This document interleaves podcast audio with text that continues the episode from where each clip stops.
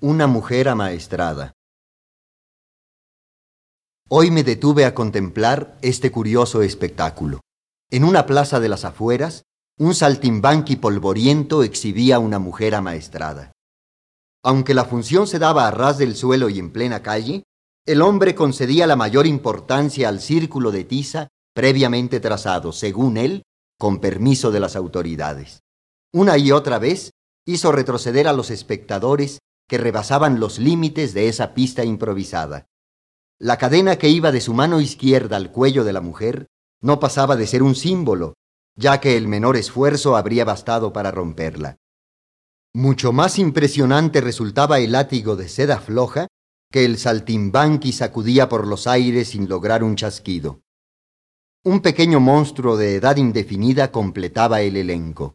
Golpeando su tamboril, daba fondo musical a los actos de la mujer, que se reducían a caminar en posición erecta, a salvar algunos obstáculos de papel y a resolver cuestiones de aritmética elemental. Cada vez que una moneda rodaba por el suelo, había un breve paréntesis teatral a cargo del público. Besos, ordenaba el saltimbanqui. No, a ese no, al caballero que arrojó la moneda. La mujer no acertaba y una media docena de individuos se dejaban besar con los pelos de punta entre risas y aplausos. Un guardia se acercó diciendo que aquello estaba prohibido. El responsable le tendió un papel mugriento con sellos oficiales y el policía se fue malhumorado encogiéndose de hombros. A decir verdad, las gracias de la mujer no eran cosa del otro mundo, pero acusaban una paciencia infinita, francamente anormal, por parte del hombre. Y el público sabe agradecer siempre tales esfuerzos. Paga por ver una pulga vestida, y no tanto por la belleza del traje, sino por el trabajo que ha costado ponérselo. Yo mismo me he quedado largo rato viendo con admiración a un inválido que hacía con los pies lo que muy pocos podrían hacer con las manos.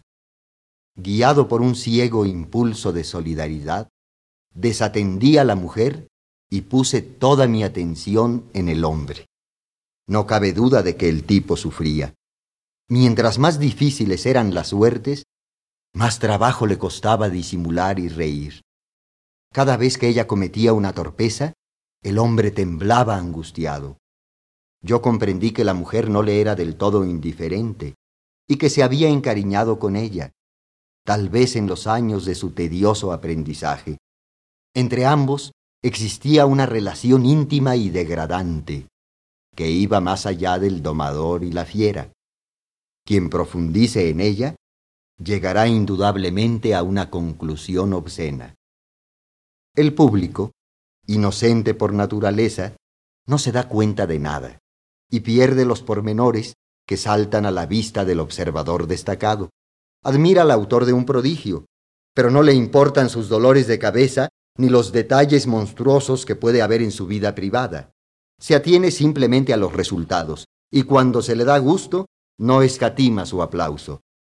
Lo único que yo puedo decir con certeza es que el saltimbanqui, a juzgar por sus reacciones, se sentía orgulloso y culpable. Evidentemente, nadie podría negarle el mérito de haber amaestrado a la mujer, pero nadie tampoco podría atenuar la idea de su propia vileza.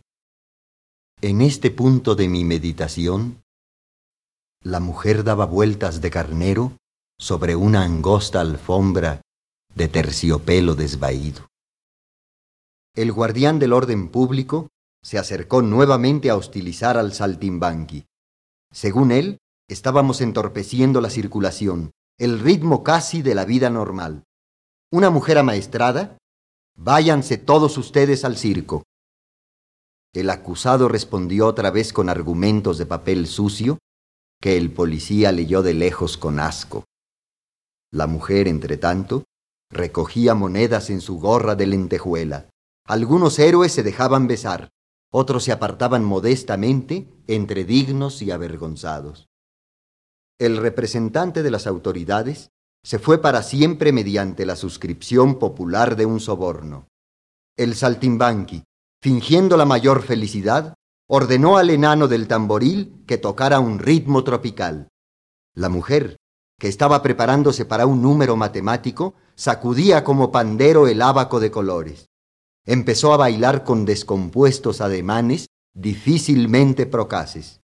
Su director se sentía defraudado a más no poder, ya que en el fondo de su corazón cifraba todas sus esperanzas en la cárcel.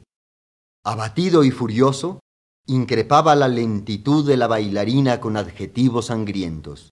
El público empezó a contagiarse de su falso entusiasmo, y quién más, quién menos, todos batían palmas y meneaban el cuerpo. Para completar el efecto, y queriendo sacar de la situación el mayor partido posible, el hombre se puso a golpear a la mujer con su látigo de mentiras. Entonces me di cuenta del error que yo estaba cometiendo. Puse mis ojos en ella, sencillamente, como todos los demás. Dejé de mirarlo a él cualquiera que fuese su tragedia. En ese momento, las lágrimas surcaban su rostro enharinado.